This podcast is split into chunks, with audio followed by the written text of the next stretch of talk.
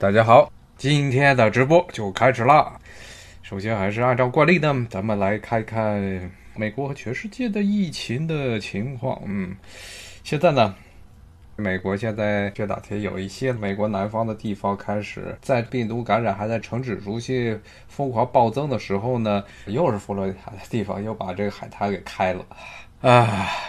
今天呢有一个现在比较严峻的事情，就是土耳其已经超过伊朗了。土耳其是中东数一数二的人口大国，而且这城市化比较厉害，特别像什么伊斯坦布尔呀、安卡拉，这都是人口众多的地方。死亡人数在美国真的是还在继续，哎，疯狂的增长。他现在的问题，你像这两天啊，《纽约时报》做了一个报道，就关于特朗普政府内部反应迟缓的。一些报道就说是这个特朗普这一届的白宫，整个行政的单位呢，里面是极度撕裂的这么一个情况。防疫已经是在一开始可以说是最初最初的时候就已经严重的政治化了啊。我看这两天他们主要是讨论的还有一个话题，一个核心的话题：为什么美国检测的能力一直上不去，检测的力度一直很差？像这美国这种情况。很长一段时间没有真正的把禁足令给做足，而且在南方的很多州啊，特别是共和党占优势的州，他们这些州放人出来。今天这佛罗里达海滩又拥满了呃游客，这个情况呢，很明显的是没有任何的防护，人的感染率应该是呈指数性暴增的。他一看出现线性增长，就说明肯定是检测的上限到了，它的检测力度不行。看这两天，美国这边讨医学口的记者在这说说现在的情况。首先是前两天，CDC 美国疾控中心，他要保住这个手里的这个权利，就是要求所有的测试的样本，新冠肺炎核酸测试样本必须送到他们那儿去做检测。这个是他少有的几个有自己的权利的地方。结果呢，他们的检测的试剂呢出现了污染情况，全都没办法用，极大的造成了后来检测严重滞后。记得是三月初的时候，像华顿这边所有的核酸样本都还要送到 CDC 疾控中心去做检测。后来是他没办法了，才向私人企业，包括呢各个州的地方政府放开了。这样的话，美国的检测的规模才变大。结果一变大之后，才发现基本上每天检测出来的人数都是达到了他们检测的上限。现在有一些非常荒诞的事情，即使是这样。还有很多荒诞的事情，比如说，首先是联邦政府在做检测的时候啊，就跟前几次的直播我跟大家说过的一样，联邦政府现在名义上是一个小政府，但是他呢在维护呢很多的这种利益的时候啊，资本利益的时候，它是一个非常强悍强政府啊，非常大的政府。CDC 捅了一个篓子之后呢，另外一个篓子就是 FDA，FDA。美国药品与食物监管局之前也跟大家讲过，它最早是因为疫苗啊，美国本土的天花疫苗因为处理不当，造成了污染，造成了很多的人的死亡情况。后来慢慢的，联邦政府出面开了这么一个 FDA，一开始的初衷是为了保护民众。为了保护大家呢，吃饭啊、吃药的时候不会因为各种低劣的操作而造成生病或者死亡各种悲惨的事情。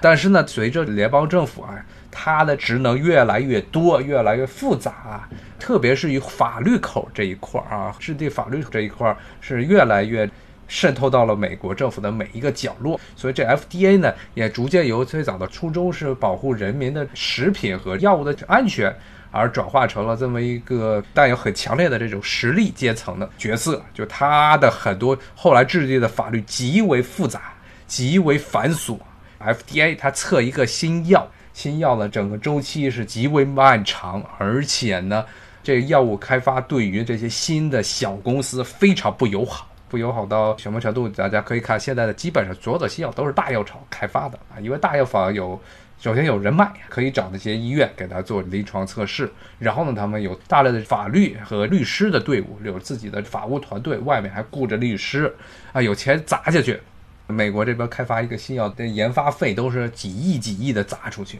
除了是很多的药物确实是非常困难开发之外，还有一个很重要的原因就是 FDA 门槛非常高。以至于普通的稍微小一点的中小企业，基本上不可能按照 FDA 的规定能够开发新药，完全是 impossible 的事情。FDA 的这种极为复杂、极为僵化规则制定，其实这次呢就出现了问题了。这次的新冠疫情，他们的做这些规定，直接导致了这次美国的测试能力的不足。是什么地方不足呢？就是 FDA 坚持要求必须用意大利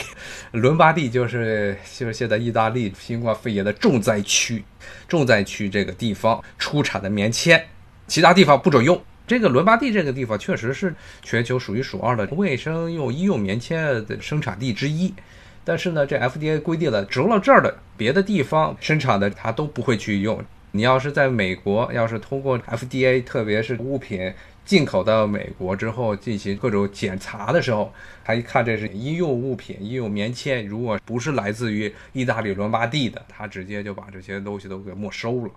所以呢。这就变成一个很荒诞的事情了。现在意大利是个重灾区，他们自己都不够用，都不行了。然后呢，产能啊极度下降。但 FDA 要求我们只用那儿的，不准用别的地方的。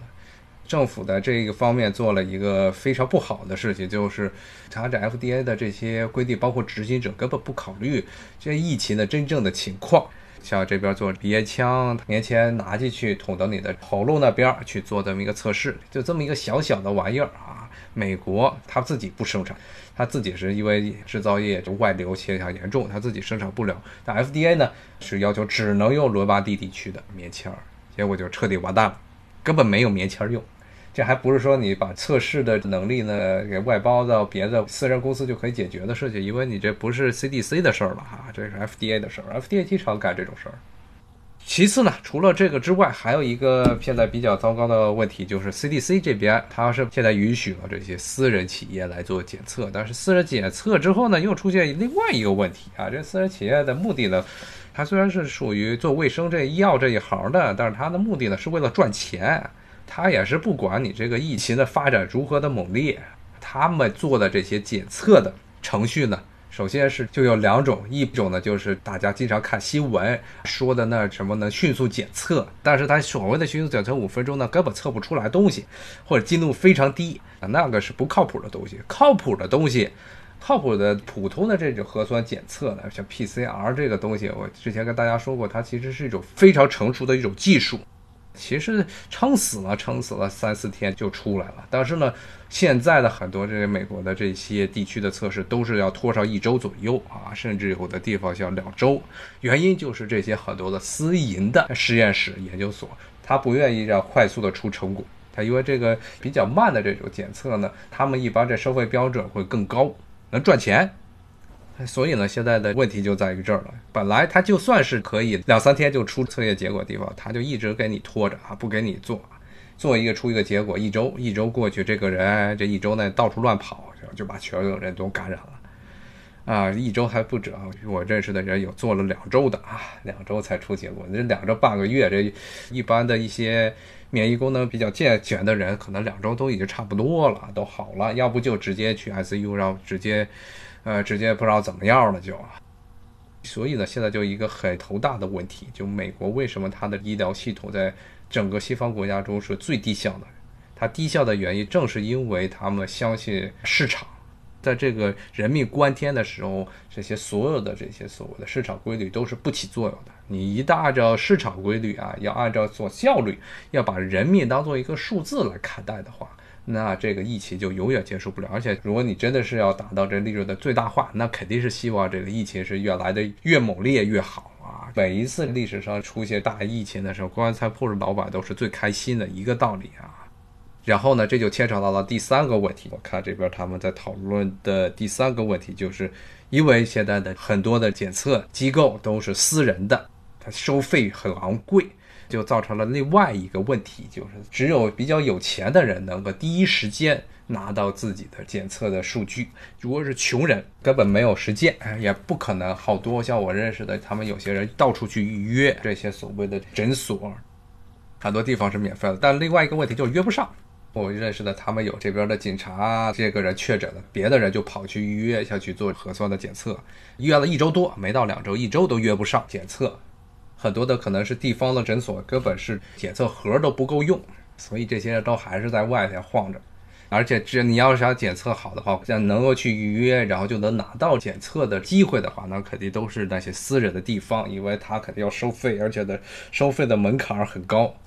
所以现在造成的白人可以早发现、早治疗，而黑人啊、拉美裔啊、没有钱的这一批人，他们就没有办法，只能够一直在到处去预约，在等等着预约允许你去了去做检测的时候，估计黄花菜都凉了。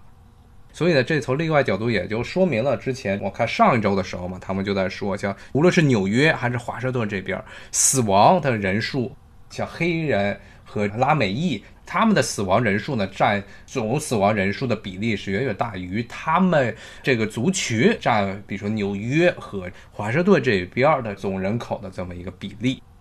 因为他们这些族群普遍的都是属于中低收入者，非常多非常多。当然，特例是这个亚裔，特别是中国人，因为之前就有过这种防疫的经验，所以一开始就做保护，而不像白人、黑人和拉美裔那样还在外面浪。所以呢，这华人的感染比例非常低。但是呢，当你不注重防疫的时候，唯一能够确保自己安全的办法，那就是砸钱。明显的是，因为白人的收入，白人的中上层阶级的人数啊，又远远高于黑人和拉美裔，所以白人他的死亡率也就随之来说呢，要比黑人和拉美裔要低得多。那么现在的情况就是这样了。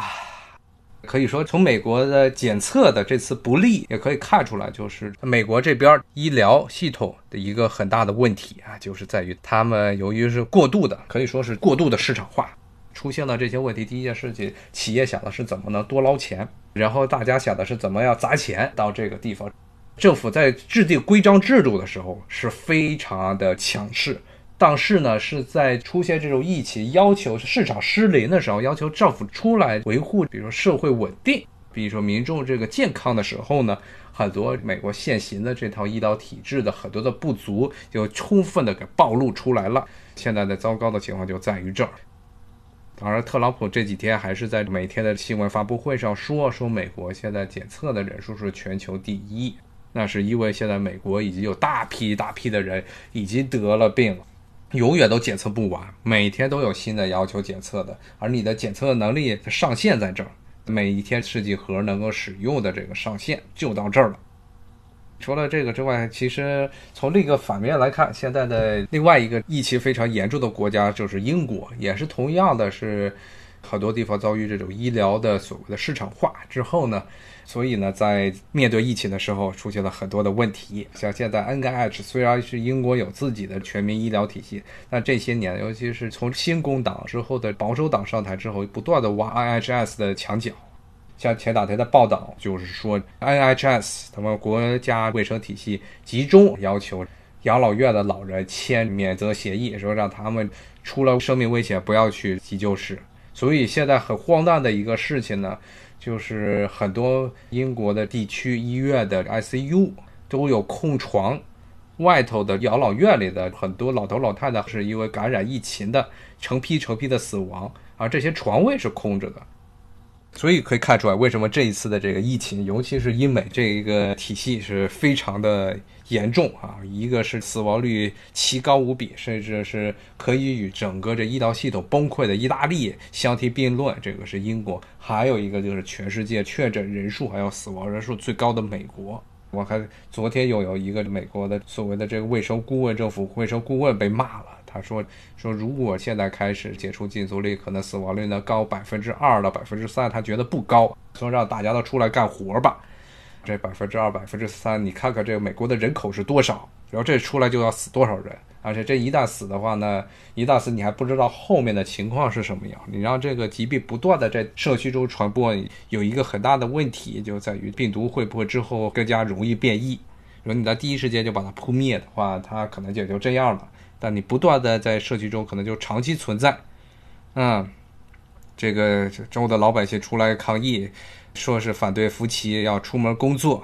啊，对，这是就是这几天儿，什么德州啊，说要出门工作，他们是觉得觉得憋着不如就出来啊，宁可得了病，然后挺过去，挺不过去死啊，也不如出来找活。这其实从另一个方面也是反映了另外一个问题，就是现在美国的好多企业是利润率非常薄。如果没有政府在这里兜底的话，很多企业是没有办法活下来的，所以他们必须要裁员。美国政府这边又不可能直接给钱。他们只能通过这种所谓的企业纾困基金的办法给钱，但是这基金呢又是通过银行来给的，他们又不能直接给，因为美国这边的整个一套政府管理制度的体系就是要求政府必须站在幕后，不能出到前头去，而这些银行又都是息贷的，不愿意随便给，所以现在呢，紧紧巴巴挤出来的纾困基金呢又全部都花光了，花光之后呢，整个国会又在为了如何下一步扩大扩增纾困基金还在那扯皮。所以就整个成了一个无底洞了。从政府这个角度来说，没有办法给企业钱，没有办法给企业钱的银行也是一个盈利单位。美国银行是严重息贷的。他不会给普通的企业钱啊，所以最后就形成了那么恶性循环。所以呢，中小企业又拿不到钱，中小企业就裁员，裁完员之后，大家都是待在家里，待在家里，然后从前两天开始发那一千二百块钱，发完一千二百块钱，可能一个月的生活费都不够啊。弄完之后，之后呢，大家就完蛋了啊。所以这些人又出来闹事儿，说要求这个禁足令解除啊，说他们活不下去了，就变成这么一个螺旋性的下降。各种国会方面的不靠谱，然后银行方面的逐利行为，然后呢是地方企业的也是经营不好，而且是利益是最重要的一点，所以他们都不是所谓的社会企业，所以就裁员，所以大家就都不好办了。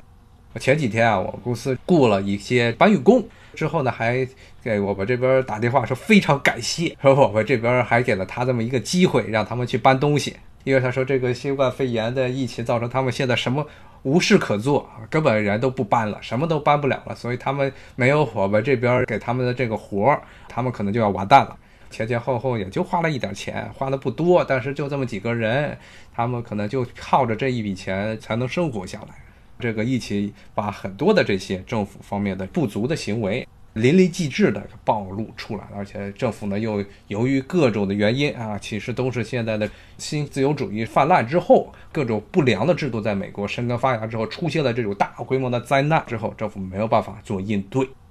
就造成了现在的情况。但是这个历史上，尤其是在七十年代之前，美国的企业也并不是像现在这么把人当做一个数字来看待啊，这么一个感觉。因为之前呢，尤其是五十年代。美国的当时的很多的新闻，包括电视、电影里演的，像福特啊，像通用这种大企业，他们当时都强调的所谓的是社会社会企业，强调所谓的企业的功德。像这福特呢，基本上就跟国有企业那样，真的是把员工的福利都包下来了。你只要进来之后，就包你到退休，养老金也非常的好。当时不是像现在的美国的养老金叫四零一 K 这种，其实是自己拿自己的钱去炒炒股，然后呢，企业给你一些补贴啊。那个时候呢，是企业帮你去炒股，出现了问题是企业在给你担着，那是真正的养老金。现在的美国的养老金不是真正的养老金，都是自担风险。像我的这现在的钱，尤其前一段时间股市暴跌，我的钱估计就蒸发了一大半儿啊，而且都是我自己的钱。五十年代那个时候养老金是。企业帮你去理财，所以呢，相对来说，个人的风险就要低的很多。但是呢，也是从七八十年代开始，四零一 K 这种员工自担风险、企业补贴的新的呃养老金的模式出现了。它这种模式出现了之后呢，基本上就是减轻了企业的负担，但是呢，增加了个人的风险、个人的财务负担。这也是从另外角度来说，为什么美国政府要拼命的保股市的原因，因为绝大部分的。普通人的钱全部都是放在了股市里头，他们这个人理财的一些，他们能够使用的金融工具都比较有限，大部分都是很简单的啊，就是跟着纽约的股市这边走。所有的中产阶级的一生的家当，四零一 K 全部都是在这个美国股市中，所以美国股市一跌，现在的这美联储就疯狂的砸钱，